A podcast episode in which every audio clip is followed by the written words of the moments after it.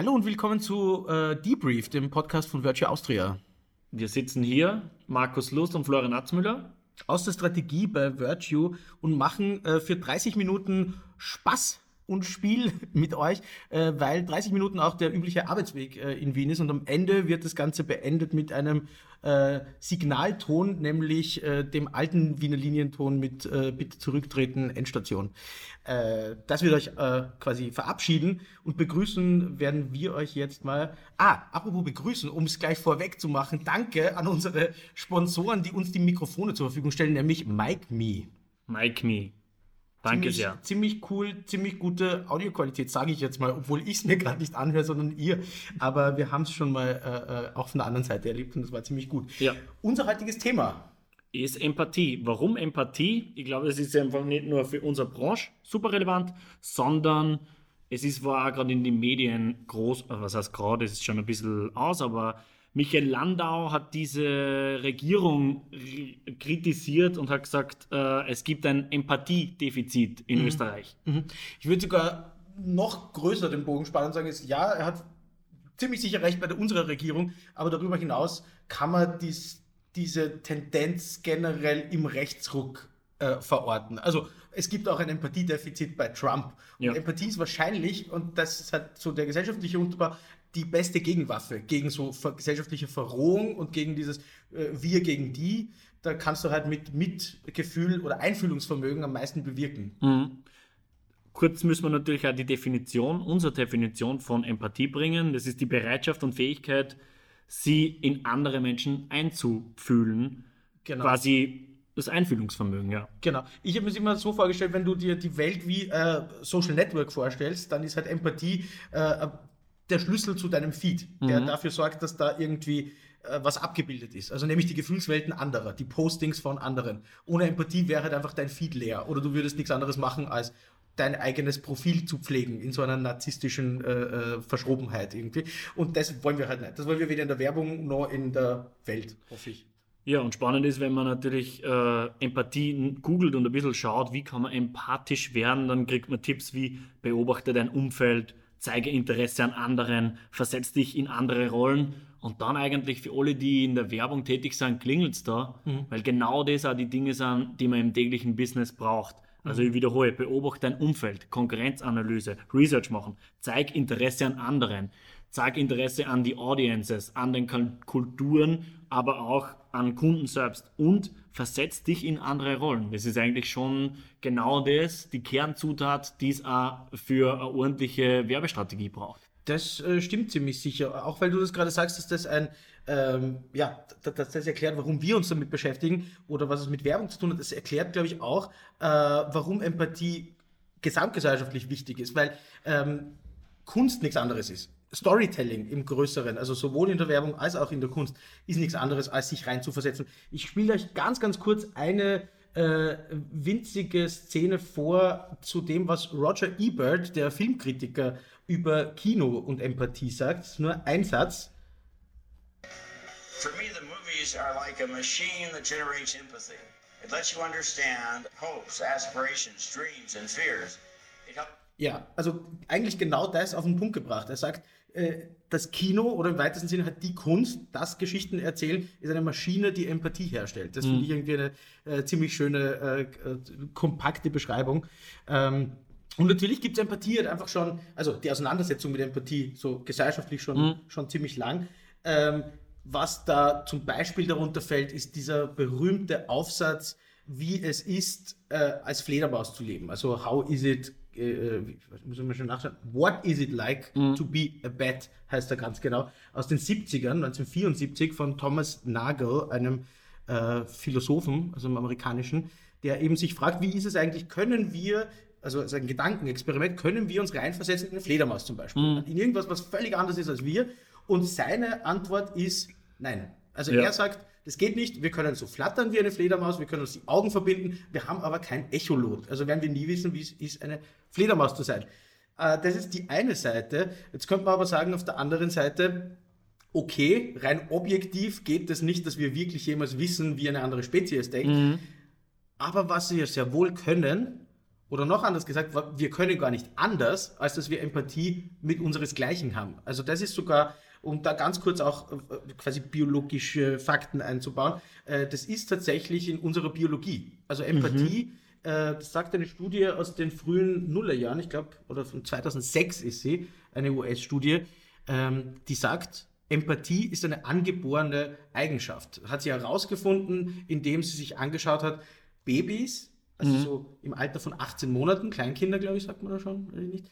Ähm, also 18 Monate alte Menschen sitzen auf dem Boden, die Wissenschaftler und Wissenschaftlerinnen daneben signalisieren dem Baby, dass sie irgendwas wollen, mhm. eine Türe öffnen zum Beispiel oder irgendwas greifen.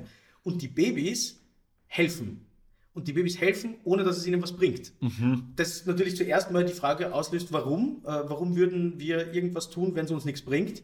Und die Antwort, die die Wissenschaftler und Wissenschaftlerinnen darauf gefunden haben, war, es bringt uns was, weil wir wissen, wie es sich anfühlt, wenn uns wer hilft. Mhm. Also ganz einfach gesagt, unsere Belohnung ist, dass wir wem helfen, weil wir wissen, dass es sich gut anfühlt, wenn uns wer hilft.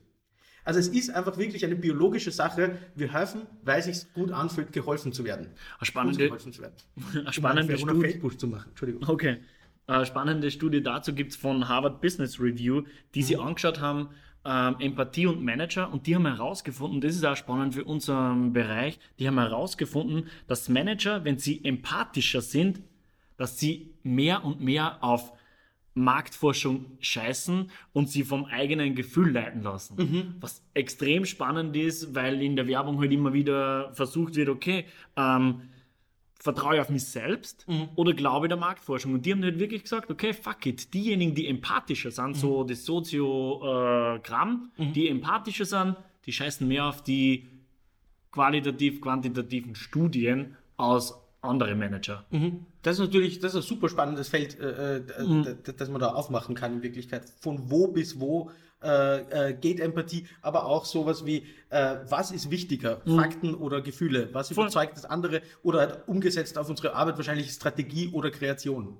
Ja, und man landet dann auch schnell bei, bei so klassischen Werbethemen auch wieder, so Usability, ja. Customer Centricity, Human-Centered Design, mhm. ähm, die ganzen Einteilungen oder dieses Schlagwort to put yourself uh, in the other shoes, mhm. die User Experience. Das funktioniert ja alles nur, wenn man empathisch ist, weil ansonsten bringe ich ja das Einfühlungsvermögen gar nicht auf und kann den Job ja gar nicht ausüben, wenn es mich nicht interessiert dann kann ich keine Empathy Map machen, weil mhm. sobald ich eine Persona Empathy Map oder mir mit Limbic Maps, was auch immer auseinandersetze, muss ich ja die, das geistige Vermögen aufbringen, dass ich mich in wen hineinversetzen kann. Auf jeden Fall. Ähm, äh, nur auch noch kurz, äh, um, um die Herleitung zu machen, warum wir uns jetzt damit beschäftigen oder wie, was der Ausgangspunkt war. Ich habe einen Artikel gelesen, ähm, der hieß irgendwie The Survival of the Richest. Mhm. Ähm, und der Autor dieses Artikels, das beginnt irgendwie wie so eine äh, Horrorfilm-Exposition, äh, der wird eingeladen von Superreichen, vor ihnen zu sprechen, mhm. also so einer secluded äh, Location, total fancy alles. Äh, er hat gesagt, sie haben ihm sein halbes Jahresgehalt gezahlt und er hat gedacht, er wird dort vor 100 Superreichen reden. Stattdessen äh, haben sie ihn an einen Tisch gebracht, sind fünf Investmentbanker, also fünf der reichsten Investmentbanker, er sagt nicht, wer, äh, rund um einen Tisch gesessen und hatten einfach Fragen. Die wollten keine Präsentation hören, die haben gesagt, spannend das, wir haben einfach Fragen. Und das Absurde ist, also, und ich sage auch gleich, was mit Empathie zu tun hat, die haben sich hingesetzt und haben quasi gesagt, okay, wir gehen davon aus, alles geht in den Arsch, die mhm. Welt ist auf dem Weg in die äh, äh Versenkung, es wird alles immer schlimmer. Das ist das, wovon die anscheinend ausgehen, die super rich äh, people, mhm. und sagen, sie gehen zu 100% davon aus, dass es ein Event geben wird. Sie nennen es einfach nur die Event. Ja. Egal, ob das jetzt äh, Klimakatastrophe mhm. ist oder Uprising oder, oder, Flüchtlingswelle, völlig egal. Ja. Es ist einfach ein Event und sie sagen, nach diesem Event wird wahrscheinlich unsere Gesellschaft so nicht mehr existieren, dann gibt es halt kein Geld mehr und so weiter. Und ihre Frage war in Wirklichkeit, äh, es war schon irgendwie äh, fast schon komödiantisch, Ihre Frage war, wie stellen wir sicher, dass unsere Securities dann auch nur für uns arbeiten? Ja. Wenn es eigentlich dann kein Geld mehr gibt und so, wie, wie stellen wir das sicher? Und in diesem Artikel holt der Typ endlos weit aus natürlich und macht dann dieses Feld auf mit mhm. äh, Menschlichkeit versus AI und so weiter. Aber worauf er dann am Ende kommt, ist ganz simple Botschaft. Er sagt, vielleicht indem ihr jetzt schon nicht scheiße zu ihnen seid. Mhm. Also warum, also anscheinend, das ist ein bisschen die Botschaft auch des Artikels, ist das den Superreichen nie eingefallen. Sie haben die ganze Zeit überlegt, sollen wir denen Dog-Collars anlegen Mhm. oder wie stellen wir, weißt du, so irgendwie, wie stellen wir sicher in einer anderen Welt, äh, dass die für uns arbeiten? Und die Lösung ist wahrscheinlich einfach, versetz dich rein in diese Menschen. Mhm. Und das fand ich einfach so einen guten äh, Gedanken irgendwie und eine so wichtige Idee, dass wir uns dem Thema widmen wollten. Voll.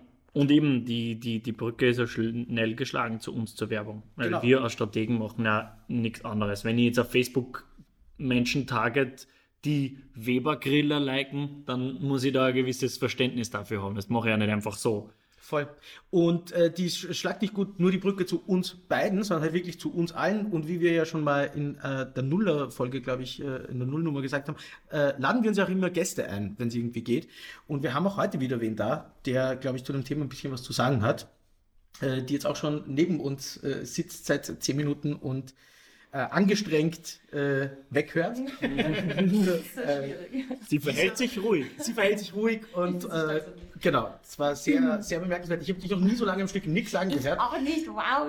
Hallo Lisa, es Oh, ist, hi. magst du dich selbst vorstellen oder sollen wir dich vorstellen? Puh, Lisa ähm, Schmidt, sag einfach, was du bei uns machst. Boah, äh, mittlerweile bin ich in der Kreation. Ich bin seit ähm, bald einmal drei Jahren da. Mhm. Habe angefangen ähm, Social Media und Client Service und habe das dann ein bisschen zu lange gemacht, weil ich ja eigentlich in die Kreation gehöre, auch wie ich es jetzt merke, wie ich dort bin. Und ähm, bin jetzt Copywriterin. Und genau, also bin jetzt seit einem halben Jahr dort und finde das Thema Empathie, Empathie findet sich in beiden Sachen wieder. Also sowohl in der Kreation als auch im Kleinservice. Also so wie ich euch jetzt zugehört habe, finde ich, haben wir auch schon Notizen gemacht am Handy, damit es extra leise ist. Ja. Aber genau. ähm, finde ich in beiden Sachen wieder. Ja. Was ist dein äh, äh, äh, Zugang dazu? Also, oder was hast du mit Empathie in, im, im Job zu tun? Ähm, ich finde generell, ich habe dann überlegt, eben wie, wie du gesagt hast, mit der, mit der Bett, also Mhm. äh, How to be a Bed oder was. Ja. Und ähm, ich finde, Empathie kannst du am besten wahrscheinlich erfahren, indem du einfach quasi try to walk in someone's shoes, Mhm. also quasi einfach eine Rolle annehmen, auch wenn sie dir nicht passt. Und ich für mich persönlich habe einfach irgendwie ähm, gemerkt, für mich hat Empathie viel mit ähm, Dingen ausprobieren zu tun. Mhm. Also ähm, du musst jetzt kein Profi in den Dingen werden, aber es einfach einmal versuchen und vielleicht auch failen, aber Hauptsache, dass du mal weißt, okay, ich weiß, wie es sich anfühlt. Ähm, also persönlich jetzt zum Beispiel auf einer Bühne zu stehen. Ich mir das, erste Mal vor ein paar Wochen habe ich das erste Mal einen Poetry Slam probiert. Ich habe das urlang gesagt, dass ich es machen möchte. Hatte keine Ahnung, wie es sein würde. War gar nicht so schlimm wie gedacht. Äh, hat sogar Spaß gemacht und eigentlich das ganze Jahr jetzt für mich ist viel unter einfach neue Dinge ausprobieren gestanden. Auch halt, wie ihr mich gefragt habt wegen diesem Podcast zum Beispiel. Also das ist ein bestes Beispiel. noch nie gesehen, wie das gemacht wird, noch nie gesehen, wie das dann ausschaut. in der Wir auch nicht. ja, wir sind, äh, finde ich, gar nicht so schlecht für so blutige Anfänger. Aber es ist ganz, genau, es ist ganz spannend, das zu sehen, wie das aufgebaut ist. Und ähm, wenn ich mir jetzt das nächste Mal einen Podcast anhöre, bin ich vielleicht empathischer mit, wenn denen irgendwelche Bloopers passieren oder so. Einfach, Ja. ich glaube, es hat viel mit Experimentieren und Ausprobieren zu tun. Mhm. Spannend. Ketzerische Frage an alle von uns. Empathie und Werbung, geht sich das irgendwie aus? Die Leute hassen Werbung. Wie können es wir schaffen, irgendwie trotzdem Content zu produzieren, der nicht auf Hass stößt? Ähm, puh, ja, das ist eine gute Frage. Lisa. Weil, habe jetzt da natürlich genau, ich gebe die Frage weiter. die schwierigen Fragen bitte alle zu Lisa, aber wenn man sich wirklich so, keine Ahnung, die klassischen Adblocker-Statistiken anschaut, dann eben mehr als die Hälfte der jungen Menschen verwenden Adblocker. Ja. Und gleichzeitig ist es trotzdem irgendwie unser Wunsch, dass man diese Online-Flächen, die wir zur Verfügung gestellt bekommen von unseren Kunden, Kundinnen, so sinnvoll wie möglich bes- bespielen. Das heißt, wenn wenn ich richtig verstehe, du meinst, äh, ist es nicht schon das Gegenteil von Empathie, dass wir überhaupt noch Werbung machen? Ja, Ja. Äh, weiß ich nicht genau. Ich habe dazu, äh, lustigerweise, ohne dass wir es abgesprochen haben, ich suche es nur gerade raus, ein Zitat, äh, das in diese Richtung geht. Ähm, ich suche nämlich nur gerade raus, von wem es äh, kommt. Es heißt irgendwie sowas wie uh, The Best Brains of Our Generation, äh, in Anlehnung an dieses Alan Ginsberg-Gedicht. Das beginnt mit I saw the best minds of my generation crippled by bla bla bla. Äh, hat er gesagt, I, saw, uh, I see the best minds of our generation creating uh, uh, stuff somebody clicks on. Ja. Oder creating Facebook ads somebody clicks on. So irgendwie Ja. Und da habe ich mir, ich weiß nicht, es ist irgendwer von Google gewesen, ich finde jetzt gerade ad hoc den Namen nicht. Ähm, aber der Punkt ist, ja, vielleicht ist es scheiße, im Sinne von vielleicht soll es generell keine Werbung mehr geben, aber der Punkt ist, dadurch, dass es das gibt und wenn das stimmt, was der sagt, dass die Best Minds of Our Generation irgendwie in sowas ihre Zeit investieren, dann lass uns doch die Ads, auf die man klickt, zumindest besser machen. Na eben, das, wär ist irgendwie- immer so mein Ansatz. So, wir kriegen diese Flächen, lass uns die bitte schlecht machen. Und vielleicht ist es ja genau die Konsequenz Mhm. davon, dass die Werber früher, no offense, nicht so empathisch waren und deswegen die Menschen nerven Ja. und das dazu führt, dass Adblocker und sowas gibt. Und deswegen glaube ich, halt, ist das Thema halt so wichtig, Empathie, weil wie können wir das Ruder wieder rumreißen und einfach die Welt da draußen schöner machen. Und wir nehmen wirklich Einfluss auf sehr viel Fläche da draußen. Es sind nicht nur die Banner online, sondern das sind eben die, die Plakate, die Pre-Rolls und so weiter. Gibt es da irgendwie eine Methode oder, oder äh, Strategien, wie man empathischer wird? Lasst ihr das lernen oder wie geht es dir da in der Erstellung von Werbemitteln? Ich glaube, das sind so zwei Themen, die jetzt gerade, ähm, die auch irgendwo dein, dein Ego wahrscheinlich betreffen als Werber, weil du halt irgendwie auch gerne sagst, na, ich mache ja nicht nur Werbung, ich mache ja schöne Dinge und ich, ich ähm, schaffe irgendwo auch äh, künstlerischen Content und möchte dadurch quasi irgendwie auch einen Mehrwert generieren. Ja. Das ist, glaube ich, so das, wo, wo sich Werber entweder die Werbung schön reden, wenn es nicht so ist, ähm, oder was einfach so quasi das Nonplusultra ist, wo wir hinwollen. Ähm, und wenn du das schaffst, also wenn du einfach schöne Content-Pieces schaffst, ich weiß nicht, ob wir konkret von über welche reden dürfen hier jetzt so, aber da haben wir jetzt gerade im Haus ein sehr tolles gehabt, wo, ähm, wo es wirklich um, um Nachhaltigkeitsthemen ging und um Mental Health und um ähm, wirklich echte Menschen, nicht so dieses geflügelte echte Menschen, echte Stories, sondern wirklich echte, tatsächlich Menschen, die ihre eigenen Geschichten erzählen und da sehr offen waren.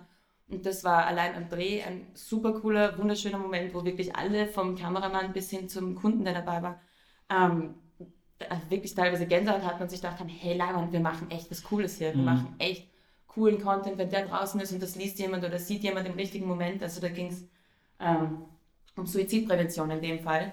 Und ich habe mir dann echt so gedacht, so, ja was, dann schicke ich halt am Tag vielleicht äh, drei dumme Facebook-Postings raus, hinter denen ich jetzt nicht unbedingt stehe. Ähm, habe aber dadurch die Chance, also ähm, nebenbei die Chance, ähm, so coole Sachen zu schaffen, die dann wirklich was bewegen können. Ja. Einfach schöne Content Pieces. Oder da gibt es auch, ähm, wir schicken uns das eh immer intern im Haus immer wieder rum. Also es ist einfach, die Kreation gerade, finde ich, ist da einfach ähm, ein Nährboden, wo man immer wieder kreativ angestoßen wird, ähm, sich auch mit wichtigen Themen zu beschäftigen. Und ein anderes Thema im Haus, ähm, wo ich jetzt gerne die Frage fast zurückstellen würde, ist, weil ja das ganze Big Data-Ding gerade so, ein, so ein- also gerade immer schon ein Thema ist. Und äh, Big Data zielt ja auch darauf ab, dass du viel genauer getargetet bist. Also wenn ich jetzt gerade, ich weiß nicht, irgendwo in der Nähe von einem, von einem Gewässer bin, das mir angeboten wird, hier kannst du Schwimmflügel kaufen oder irgend sowas. Und ähm, hat das nicht auch irgendwo mit Empathie zu tun, zu verstehen, was braucht ein Mensch, der gerade im Stau steht zum Beispiel? Oder wie fühlt sich jetzt ein Mensch, dem gerade heiß ist, weil, er, weil es dort, wo er jetzt gerade steht, 38 Grad hat oder so? Ist das ist ein immer genaueres Targeting, was ja oft als gruselig empfunden wird von Leuten. So, hey, da haben wir gerade drüber geredet und plötzlich wird mir die Werbung angezeigt. Ist das nur gruselig oder kann das auch empathisch und eigentlich hilfreich sein? Ich, ich finde das, ähm, ich finde das eine total wichtige Frage, ohne dass ich die Antwort genau weiß, weil nämlich, was du, was du ja eigentlich auch damit sagst, also ich würde sagen ja, wahrscheinlich schon, aber ich Ja. weiß es nicht genau. Ähm, aber was du auch damit sagst, ist ja, Empathie muss nicht vom Menschen ausgehen.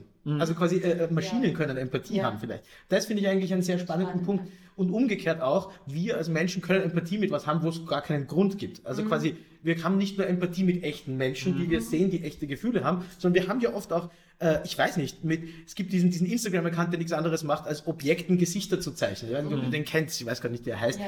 Wenn eine, eine Weintraube runterfällt, dann zeichnet der zwei kleine Augen hin und man schaut das an und denkt sich, die ist süß. Das ist einfach nur eine fucking Weintraube. Und wir, finden's, wir empfinden das gleiche wie für ein Baby. Ja? Ähm, und dazu gibt es, da fällt mir ein Experiment ein, äh, ein, ein sehr frühes Filmexperiment, das sich mit Empathie beschäftigt. Kuleshov-Effekt heißt es. Also der Regisseur heißt, äh, kennst du das? Kennst du das zufällig, Lisa? Der, der Regisseur äh, Kuleshov hat sich damit beschäftigt, dass er genau das abtestet. So, wo entsteht eigentlich Mitgefühl oder was muss dafür gegeben sein? Und er hat ähm, die Aufnahmen von einem äh, Schauspieler genommen, äh, Ivan Moschuk, Moschukin, glaube ich, heißt er. Auf jeden Fall äh, äh, das Gesicht eines Schauspielers abgefilmt, der einfach relativ stoisch, relativ statisch reinschaut und dann nach diesem Gesicht drei verschiedene Bilder geschnitten. Einmal hat er nach diesem Gesicht geschnitten einen Sarg, mit einem offenen Sarg mit einem kleinen Mädchen drin. Einmal hat er nach diesem Gesicht geschnitten äh, ein Essen, also eine, ein Teller Suppe. Und einmal hat er nach diesem Gesicht geschnitten eine Frau, die so äh, loungt auf einem äh, Sofa. Und danach wieder das Gesicht. Also sprich, es war ein neutrales Gesicht, dann ein Teller Suppe, ein neutrales Gesicht. Leute, die das gesehen haben, haben gesagt, man sieht in dem Gesicht total den unterdrückten Hunger, ja, in seiner Mundpartie. Leute, die gesehen haben, Gesicht, Kindersarg, Gesicht, haben gesagt, man sieht die Trauer in seinen Augen. Also die er ich da, du sagst jetzt ja schon, dass wir ein Mörder sind. also nein, ich glaube, es war tatsächlich so, er hat Trauer und versucht es aber zu verstecken. Bei dem Gesicht, Frau auf Sofa, Gesicht, hat er gesagt, die Lust, äh, die er da unterdrückt, ist genial gespielt. Also das Lustige ist, der Typ selbst gibt uns eigentlich gar keinen Anlass, Empathie zu empfinden. Wir tun es aber trotzdem. Also wir können uns in Sachen reinversetzen, wo es keinen Grund dafür gibt. Voll, ich glaube auch, die, die, die Antwort von mir fällt relativ ähnlich aus zu der. Ich glaube, es ist egal, wie Empathie erzeugt wird, aber es muss irgendwie erzeugt werden. Also den Menschen ist es einfach wichtig und da hat es auch 2016 von Market Agent und Strategie Austria eine Umfrage gegeben, wo herausgekommen ist, dass wirklich mehr als jedem Dritten, äh, Dritten da draußen wichtig ist, dass er sie oder sie sich von Markenunternehmen verstanden fühlt. Und das Verstanden fühlen, diese Empathie kann natürlich durch Big Data erzeugt werden, durch, ha, das Unternehmen weiß gerade, dass ich dort bin und hilft mir, oder eben auch durch wirklich menschliche, durch menschliche äh, Botschaften. Und da finde ich es auch cool, eben nur eine Sache von, von Simon Hegelich heißt der, der ist Professor für Political Data Science und der hat mal eben so eine coole Aussage getroffen, wo er gesagt hat, okay, ich sehe keinen Grund, warum, warum man nicht auch gegenüber Maschinen Mitgefühl entwickeln kann. Und ich glaube, dann ist eh die Brücke schon zu dem Movie Her. Und, aber das würde jetzt zu weit gehen, aber es ist eine spannende ist Fragestellung auch, vielleicht für einen nächsten Podcast, wo Voll. man sich Mensch, Maschine ähm, Ja. nochmal beschäftigen. Aber die, genau dieses Thema, sich in die Schuhe von wem anderen hinein zu äh, pressen, also die Schuhe von wem anderen anzuziehen oder die Brille von wem anderen aufzusetzen, nämlich wortwörtlich in manchen Fällen, Ja. äh, fällt unter Empathie, nämlich äh, Virtual Reality zum Beispiel. Ja. Da gibt es extrem viele ähm, Virtual Reality Experimente, die genau das versuchen. Also die dafür, zum Beispiel gibt es eins, wo du ähm, also ein, ein, ein Setup, ein Spiel oder was auch immer, Virtual Reality Installation, wo du äh, nachvollziehen kannst, wie es ist, ein Gefangener zu sein, also hinter Gittern. Oder eins, wo du äh, nachempfinden kannst, wie es, also als Mann nachempfinden kannst, wie es ist, den Geburtsschmerz zu erleben. Also quasi mit so Elektroden und so weiter. Genau, genau. ja, super. Und gleichzeitig schaust du durch eine Brille und siehst aus deiner, aus der Sicht einer Gebärenden quasi, wie sich Mhm. das anfühlt. Also da versucht Empathie, also das ist die nächste Empathiemaschine vielleicht, Ja. Virtual, falls jemals Virtual Reality ja, wirklich wow. kommt. Und Lisa, hast du irgendwelche Methoden, wie du empathischer werden kannst? Oder was, was hilft dir im Daily Business? Äh, bist du ein Fan von Personas oder Na, ich habe mir gerade gedacht, wie du gesagt hast, weil du hast jetzt gerade erzählt, eben wie, wie man quasi den Konsumenten dazu bringt, dass er sich verstanden fühlt und wie man die Empathie in ihm auslöst. Ja. Aber wenn du es eigentlich noch einen Schritt zurückgehst, so wie, wie schaffst du es nicht, dass Empathie ausgelöst wird, sondern wie schaffst du es generell einfach mehr geneigt zu sein, selber empathisch zu sein anderen gegenüber, Ja. ähm, habe ich, weil du vorher das mit den Movies gesagt hast, und ich habe ja auch ein bisschen recherchiert heute. Und habe eben so ein Ding gefunden, wo dann eben gestanden ist, äh, so eine Studie, wo sie gesagt haben, ähm, je mehr Romane Leute lesen, desto empathischer sind sie. Und interessanterweise umgedreht auch, äh, je mehr Sachbücher Leute lesen, desto weniger empathisch sind sie. Also und Romane sind ja letztlich eigentlich nichts anderes als, ähm, sagen wir jetzt, eine VR-Brille oder ein schönes Content-Piece, wo du Geschichten erzählen kannst, wo Leute sich in Personen rein vers versetzen können. Ja. Ähm, das heißt, insofern kannst du mit Werbung eigentlich dann auch dazu beitragen, ähm, äh, weiß ich nicht, wenn du, ob es jetzt Minorities sind oder einfach halt, äh, äh, ich finde es auch immer wahnsinnig spannend, wenn zum Beispiel Autoren es schaffen, ähm, das ist ein, ein alter weißer Mann quasi, irgendein Dude over 40 und dann schreibt er aber ein Buch aus seinem Coming of Age, äh, eine Jugendliche quasi. Und du merkst es nicht und du merkst und denkst echt irgendwie so, wie schafft er das jetzt, diese Rolle einzunehmen und so zu denken wie die? Und das machst du in der Werbung auch. Also wenn ich jetzt ähm, drei Content Pieces schreibe, also eine Werbung, die aus drei Stücken besteht und das sind dreimal verschiedene Rollen. Und einmal ist es der, der Mann, einmal die Frau, einmal das Kind von denen. Und ich muss quasi als Texter dann ja auch schauen, dass ich mich in deren Schuhe hineinversetze. Also natürlich ist es ein ganz großes Thema in der Werbung. Und mh, wie du schaust, also und eben übrigens auch nicht nur in der Kreation, sondern auch vorher, wie ich Client-Service gemacht habe, ähm, ist es natürlich auch ganz wichtig zu überlegen, wenn du viel mit Clients zu tun hast, wo, wo drückt ihn wirklich der Schuh? So dieses hungermüde Pipi-Kalt quasi, was braucht jetzt eigentlich wirklich? Ist er jetzt mhm. Hass, weil ich es fünf Minuten zu spät abgeschickt habe oder so knapp abgeschickt habe? Oder ist es irgendwas anderes, dass er eigentlich den Stress von oben von seiner Chef gerade kriegt und so? Und wenn du einen guten Client-Service machen möchtest und gutes Projektmanagement, dann musst du auch da empathisch sein und quasi deinen Kunden so verstehen. Ähm, genau, also das ist nicht nur in der Kreation ein Thema. Und ich glaube, generell zum Üben, also für Client-Service, für Kreationsleute, für egal wen, der gerne mehr empathisch werden möchte, mir hilft einfach eben dieses Ausprobieren. Hm. Dieses, ähm, ich habe dieses Jahr echt schon so viele Sachen gemacht, wo ich sonst immer ewig vor mir herrsche und sage, na, da bin ich mir zu blöd nein, das mache ich jetzt nicht oder so. Aber einfach zu sagen, ja, wurscht, machen wir halt jetzt damit. Und vielleicht machst du es zum Anfang und dann machst du es nicht mehr. Aber es ist trotzdem einfach eine Erfahrung, jede Art von Erfahrung, die du machen kannst, die irgendwie out of the ordinary wäre ähm, finde ich, hilft mir dabei, empathischer zu sein mit Leuten, die dann vielleicht auch in so einer Situation sind oder ganz generell. Hm. Einfach, ich glaube, ja, sich nichts scheißen und einfach halt quasi sich selbst nicht zu ernst nehmen, sondern, sondern neugierig und experimentierfreudig im Alltag bleiben. Ob es hm. jetzt ist, dass du, weiß ich nicht, einen anderen Weg nach Hause gehst, als du sonst nach Hause gehst, oder hm. ob es ist, dass du sagst, passt, ich gehe jetzt Aktmodell stehen oder vollkommen egal, aber einfach irgendwie lieber einmal ausprobieren und nachher wissen, das war es jetzt nicht für mich, aber ich weiß, wie es sich anfühlt, ähm, als irgendwie nur diese, aus, diese bekannten Bahnen gehen. Ich ja. glaube, das ist der Tod für jeden Kreativen und jeden mhm. Menschen draußen quasi, egal. Wir, wir, lustig, weil während du äh, erzählt hast, mir eingefallen, wir waren vor kurzem äh, in der HBLA Oberwart im Burgenland äh, bei so einem äh, Entrepreneurship Day hieß das und haben wir einfach mit ja, 14- bis 16-Jährigen so zusammengearbeitet in Gruppen und, ver und versucht, sie erarbeiten zu lassen, wie, was wir für eine Strategie anwenden könnten, um unseren Content zu verbreitern. Und da habe ich halt auch so Fragen gestellt, äh, wie, äh, wer nutzt eigentlich noch Facebook und so weiter, was auch schon lustig war, weil von 24 Leuten, die ich gefragt habe, sechs Leute überhaupt nur auf Facebook sind. Mhm. Und das auch nur wegen der Mama oder wegen dem Sportclub, äh, wo, wo man die Mitglieder dort findet.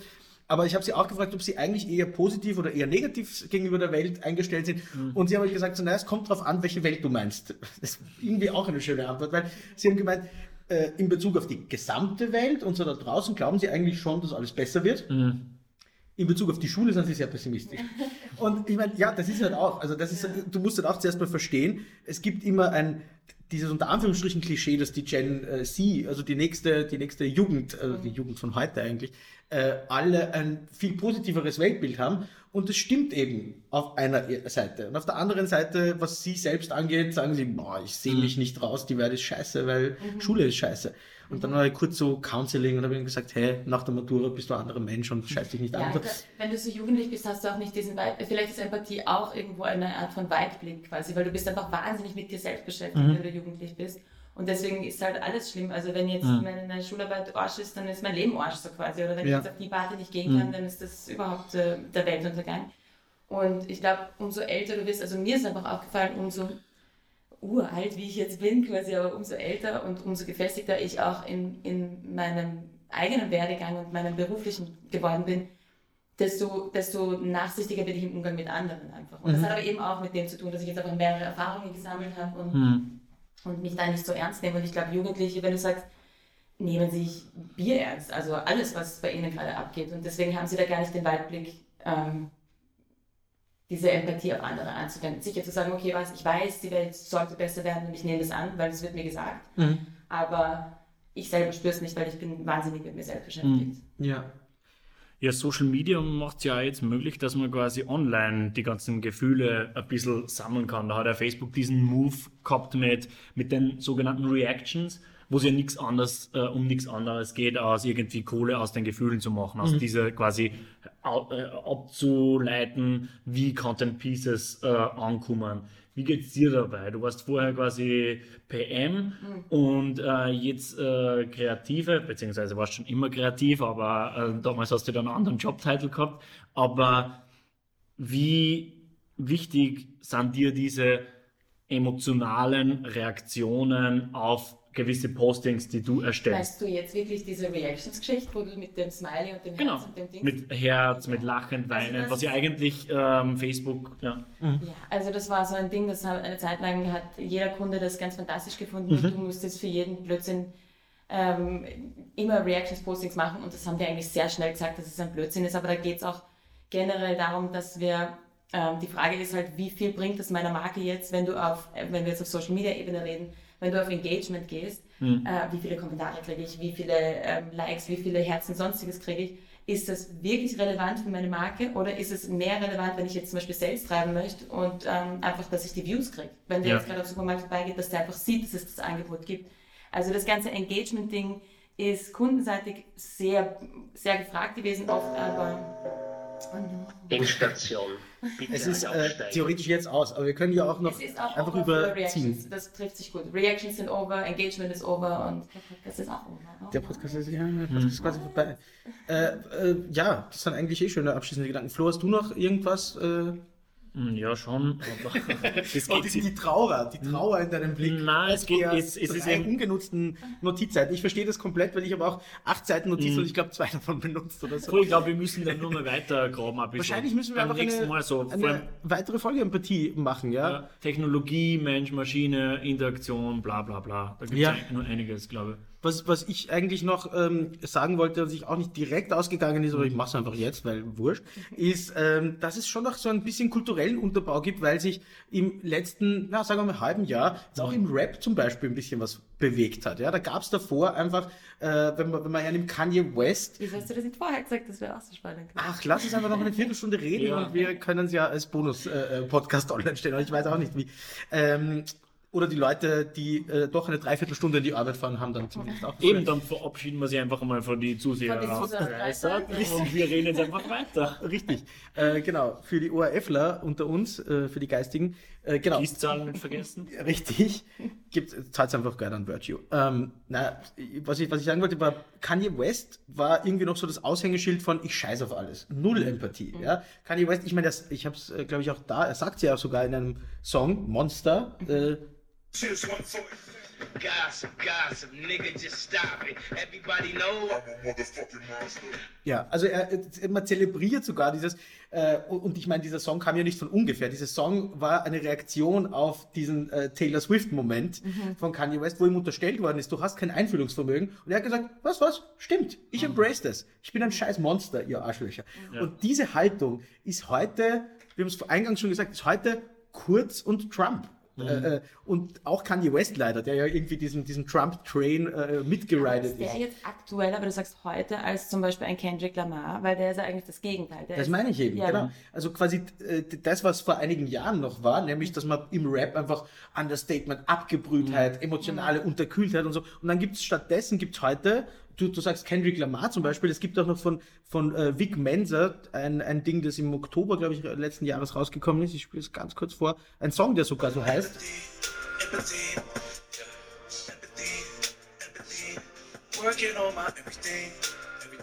Ja, also Vielleicht singt das auch bald mal der HC Strache. Oh je, Ja, okay. Ich sage nicht, dass der Song gut ist, aber das, äh, also über die künstlerische Qualität kann man streiten, über die äh, gesellschaftliche oder kulturelle Relevanz halt finde ich fast schon nicht. Also das ist, finde ich einfach eine. Du wolltest zu Rap auch was sagen, äh, Lisa? Nee, ja, nein, Ich ich, habe einfach so, Sache. ja, ja, ich finde, ähm, ich habe da vor kurzem eine ganz tolle Weiß-Doku übrigens gesehen, ne? Mhm. ähm, wo es um dieses Lean ging und das Lean-Trinken und diese, diese Abgebrühtheit, also Abgebrühtheit, diese Wurstigkeit und auch klar, also diese, wenn du dir anschaust, wie sich Rap, ähm, auch im, im, im Rap verändert haben, ähm, und dass das alles so dahingeleitet ist und alles irgendwie so wurstig ist und dass das eben auch mit dem aktuellen Lean-Trend, also dieser Codein-Hustensaft, den sie Ja. trinken und die Face-Tattoos und die diese Erinnerungen, dass dir das alles mehr wurscht wird, aber dass es da im Rap eben äh, auch eine Rolle spielt, dass da einfach, je nachdem, welche Drogen gerade irgendwie in sind. quasi. Und gerade solche Sachen wie, das hat jetzt wieder mit Mental Health zu tun, ähm, dass du in Amerika diese äh, diese, diese Prescription Drugs ähm, so verfügbar hast überall, dass dadurch auch ein, ein, ein Teil von Empathie wieder verloren geht. Und dann hast du immer auf der anderen Seite diese Gegenbewegung von eben Leuten von Kendrick Lamar, die eben umso politischer werden. Also ähm, dass Cloud Rap eben auch von dem, von dem beeinflusst wird. Ja. Da, da schwingt auch so viel mit. Also das hat so Ja. viele Dimensionen, weil eben Empathie heißt ja auch irgendwie mehr, also ähm, ja, echter sein. Vorher auch echte Menschen und so erwähnt, also da irgendwie authentischer mit Sachen umgehen. Also äh, das andere wäre halt, ich verarsche jemanden, weil ich äh, bin, bin mir zu cool, um mitzufühlen. Und das andere ist halt vielleicht einfach mitweinen, wenn wir weinen. Also das, das sind irgendwie zwei, das wären zumindest die zwei Enden eines Spektrums. Ja.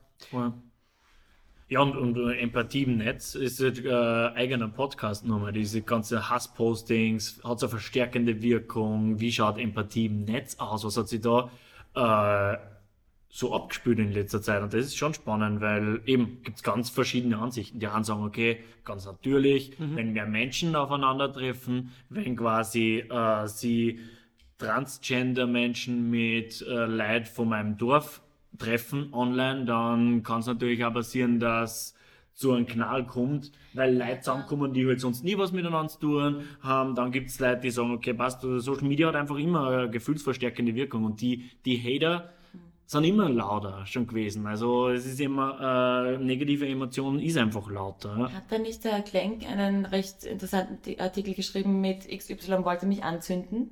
Wie hat der geheißen? Achso, du meinst der, wo er dann zu dem Hater nach Hause Genau, geht irgendwer hat Dinge geschrieben, kann Genau. bitte wer anzünden, den Klenk. Und der Klenk hat den Typen rausgesucht und hat ihn kontaktiert und ist zu ihm hingefahren nach Hintertupfing und hat mit ihm sich auf ähm, Frankfurter getroffen und einfach geredet drüber und am Ende. Und ich glaube, sie sind jetzt auch ganz gut. Ich meine, es ist immer noch ein, äh, eine fragliche Person, aber ähm, Ja. sie sind trotzdem in good terms auseinandergegangen und Voll. haben das irgendwie klären können, dass da eben das Internet dann eben durch diese Anonymität dann einfach Genau, das ist auch der, das ist wahrscheinlich der, der, der, der wichtige Punkt, dass zu Empathie gehört dann auch verstehen, also Motive verstehen. Warum tut denn wer was? Ja. Ich denke mir so oft, äh, bei Online-Trollen ist das ein Ja. Riesending. Ja, und das, das ist wieder genau das, äh, ich glaube, das ist heute mein sprengender Punkt scheinbar, dass du wieder was ausprobierst, dass du einfach hingehst, dass du dich dem aussetzt, das, was er Klenk gemacht hat. Er Ja. hätte auch sagen können, ja, die Arschrechten und die sind alle dumm und verstehen nichts und sind alle gewaltbereit und hin und her. Und er hat gesagt, nein, er fährt hin, er redet mit ihm und er hat am Ende gesagt, das war für beide ähm, super aufschlussreich und, und sie haben beide voneinander lernen können. Ich meine, ich will das da jetzt nicht äh, romantisieren, denn, denn das klingt wie so ein Märchen irgendwie, aber ähm, äh, im, besten Fall ist es einfach so, wenn du dich Dinge traust und über deinen Schatten springst, steigt das, steigert das einfach auch deine Empathie, weil du selber dadurch den Blickwinkel, Blick, okay, der Podcast ist dann bald vorbei, den Blickwinkel des anderen einnimmst. Ja. Und ich Das ist ja, was du auch eingangs gesagt hast, dass Empathie einfach irrsinnig wertvolle Waffe ist, wenn man es richtig einsetzt. Voll. Das ist ja genau das Beispiel vom Klenker. Okay, what the fuck? Du bist einfach so empathisch, dass du den, der die eigentlich hatet, ähm, verstehen willst. Und sobald sich die Person dann verstanden fühlt, steht, gibt's äh, ups, sorry. Voll. Das ist auch in Wirklichkeit die Geschichte, weil, weil von wegen Monster, Kanye West und so, äh, das ist die Geschichte der, der Ur-Empathie-Story Frankenstein. Ist in Wirklichkeit geht es um, um, geht's um genau das. Ein, ein Wissenschaftler erschafft einen anderen Menschen und kommt dann drauf, scheiße, es ist kein ganzer Mensch, der nur aus den Teilen eines Menschen besteht, weil dieser Frankenstein, äh, nicht Frankenstein, sondern das Frankensteinsche Monster, hat einfach keine Empathie. Der kann sich nicht, der will mit einem Kind spielen zum Beispiel und bringt das Kind versehentlich um. Ja. Nicht absichtlich. Er bringt das Kind versehentlich um, weil er nicht weiß, wie weh was tut. Also, Ja. das, also ein Monster ist ein Mensch ohne Empathie. So, so irgendwie. Und wenn du Empathie hast, oder umgekehrt eben, nur wenn du Empathie hast, bist du menschlich. Ah, das sind jetzt wieder schon so viele schöne Themen, weil ähm, zum Beispiel hat Jordan Peterson ähm, in seinen zwölf Steps hin und her ähm, preacht quasi, dass wir alle mehr Monster werden sollten. Und er ist ja einer der einflussreichsten ähm, Intellektuellen in Amerika, gerade gerade unter jungen Männern.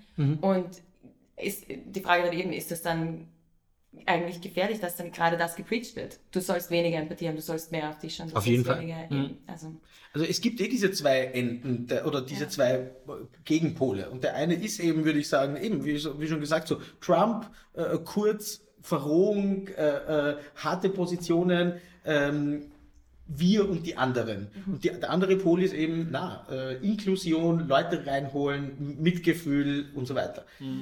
Ja, das hat auch der, der Cornelius Puschmann, heißt der, der arbeitet beim Colleg für Algorithmen Public Spheres, was ziemlich äh, future ist. Und der hat irgendwie so gesagt, okay, passt, natürlich äh, gibt's Hass im Netz und das nimmt zu, aber gleichzeitig ist auch zu beobachten, dass die Anteilnahme, also dies, diese Empathie halt auch wächst, weil jeder hat schon mal Facebook-Posting gesehen, ähm, wo wer Hilfe braucht hat. Oder Naturkatastrophen. Oder kannst mal ein Handy bohren. What the fuck? Also es ist halt das andere Ende und ich glaube, das muss man halt immer im Ganzen betrachten und nicht nur, weil es halt jetzt Hasspostings gibt und Trolle ähm, glauben, dass die lautesten die einzigen sind. Nope, nope, nope. Voll. Ne, die Frage auf Anteilnahme würde mich jetzt interessieren, wie, das, äh, wie er das gemessen hat, ob das ein ja, ich like deinen, deinen politischen Einsatz oder dein, weiß ich nicht, dass du Flüchtlingen ein Essen bringst oder was, aber ich mache es selber nicht und dadurch, dass ich es geliked habe, habe ich glaube ich schon, dass ich Anteil nehme. Also das ist dann auch wieder, würde mich interessieren, wie er das gemessen hat. Fa faktische, Ja. aktive Anteilnahme im Offline-Leben oder quasi sich damit profilieren. Ja, Das dann stimmt natürlich. müssen wir wahrscheinlich zur nächsten Folge einladen. ich glaube zwar nicht, dass er kommt, aber Wir ähm, können es probieren. ja, wir probieren es. Eine, eine Studie des MIT sagt, äh, ein neues Quantenexperiment beweist jetzt endlich, würde ich dazu sagen, äh, dass es keine objektive Wirklichkeit gibt. Ähm, wenn das so ist, ja, dann denke ich mir, ist es dann nicht vielleicht umso wichtiger, dass wir uns zumindest alle ein bisschen besser gegenseitig zu verstehen versuchen, damit nicht jeder alleine in seiner Höhle oder in seiner Echokammer vor sich hin vegetiert irgendwie. Also ich finde, das ist irgendwie eigentlich da, wenn man sagt, warum soll ich mich in den anderen reinversetzen, der macht doch auch nur sein Ding oder es gibt kein Objektiv richtig. Ja, es gibt kein Objektiv richtig, mach's trotzdem. Es ist die menschlich bessere äh, Art, sich evolutionär auch fortzuentwickeln, ja, weil wir Menschen anscheinend soziale Wesen sind, die Empathie einfach haben. Und Ja, gleichzeitig gibt es dann Entwicklungen, dass die Zeit die Kommentarfunktion abgestellt hat, weil es äh, gesagt haben, okay, es eskaliert. Ja. Was auch traurig ist, aber ja. Vielleicht, weil es auch schwierig ist, die richtigen Menschen zu engagen. Das ist halt auch immer das Ding. Wer, Ja. das ist das, was, ich, was wir vorher schon geredet haben, von wegen verstehen, warum Leute was machen. Ich glaube nicht, dass jeder, der sagt, äh, irgendwer gehört angezündet, das auch wirklich machen will. Also es gibt Leute, die ganz schlimme Sachen über Flüchtlinge oder Florian Klenk äh, auf, äh, es gibt auch Sachen, Leute, die schlimme Sachen über äh, Herbert Kickl schreiben. Ja? Ähm, bei manchen verstehe ich es mehr, bei manchen weniger. Aber der Punkt ist, die, die meinen das vielleicht nicht so, sondern die leben sich, die leben da was aus, was andere vielleicht früher offline im Auto ausgelebt haben. So in der Fahrgastzelle auf der Autobahn, wo du andere, also mein Vater ist auch so jemand, der gern äh, auf andere schimpft, die, die, die ihn schneiden vermeintlich und ich denke mir immer so, das Einzige, was dich trennt, ist so, so ein dünner, äh, weiß ich nicht, Aluminiumkäfig, aber du bist auf einmal ein Berserker, der sagt, so, also, also Arschlöcher.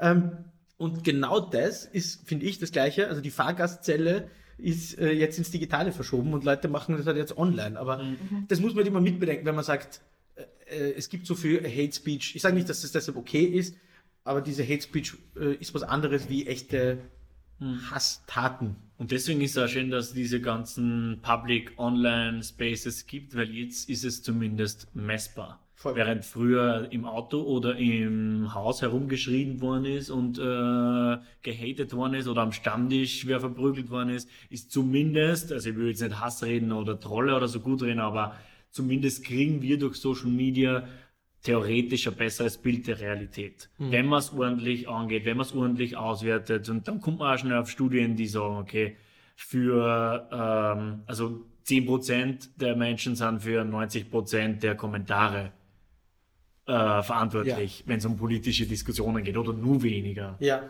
Äh, eine Sache, die mir doch einfällt, äh, vielleicht auch abschließend, ist, ähm, weil wir diesen Bogen von Werbung und zu Empathie äh, gespannt haben, ähm, mir fällt, und ob Werbung nicht vielleicht das Gegenteil generell ist von Empathie, mir fällt ein, äh, die, die Launch-Kampagne, wenn ich mich richtig erinnere, von Virtue äh, international. Die war ja eigentlich ein super Beispiel dafür, wie du diesen äh, äh, Bogen irgendwie kriegen kannst, äh, wo sie sagen, so trying to be less shitty. Äh, Das war irgendwie der Anfangsclaim. Und der macht so viel auf, obwohl er im ersten Moment wahrscheinlich die Reaktion nahelegt zu sagen, das ist doch ein, das ist viel zu klein gedacht, wir sind doch nicht nur weniger scheiße, wir sind super. Na, aber der Punkt ist, er nimmt vorweg, dass Leute es kritisieren werden, er nimmt vorweg, dass die Leute ähm, ja äh, einfach auf, auf Werbung scheißen. Die Leute interessieren sich nicht mehr für Werbung per se. Wenn der Content super ist, äh, kriegst du sie vielleicht trotzdem, aber eben trotzdem, nicht deswegen. Und Virtue sagt einfach so, ja, wir sind ein bisschen weniger scheiße als die anderen. Und das ist schon so viel wert. Und du denkst auf einmal über Werbung anders nach und du fühlst dich mehr abgeholt als Endkonsument und Konsumentin, glaube ich. Du hast jetzt wieder wirklich im Bogen schön zum Anfang äh, gespannt, wo wir einfach gesagt haben, hey, wir versuchen einfach diese Flächen, die wir haben, so zu gestalten, dass die Leute keinen Adblocker mehr brauchen. Genau, bisschen weniger scheiße sein. Einfach ein bisschen weniger Scheiße. sein. Lisa, sag du noch was. Um Gottes Willen. Ähm, ja, ich fand das jetzt gerade voll cool und spannend und ich hoffe, dass ich da jetzt rausgehe und ultra ober noch mehr empathisch bin, weil es ähm, weil es echt cool ist, das mal irgendwie so neue Dinge zu probieren und ähm, zu merken, dass sie gar nicht so ähm, so scheiße laufen, wie man dann gefürchtet hätte am Anfang. Bisschen Ja. weniger scheiße, als man gefürchtet hätte am Anfang. Cool. Das ist eigentlich das Fazit. Danke dir. Danke fürs Kommen. Äh, danke nochmal an Mike Me für die Mikros. Äh, und danke auch dir, Flo, fürs Dasein. Du bist ja eigentlich gerade in der Bildungskarenz. Und draußen warten schon die Kameramenschen auf die Lisa. Okay, es gibt jetzt, genau, ähm, es werden noch Fotos gemacht. Vielleicht sollten wir noch dazu sagen, die nächste Folge äh, wird dann mit äh, doppelt so vielen Gästen wie jetzt passieren und vor Publikum. Wir werden einen Live-Podcast aufzeichnen und ihn Hype nennen. Und ja, äh, ihr werdet hoffentlich reinhören. Es geht um Influencer und Daria Daria ist da. Ja, geil. Danke auf jeden Fall nochmal. Äh, ja, Danke. tschüss. Bye, Ciao. Tschüss.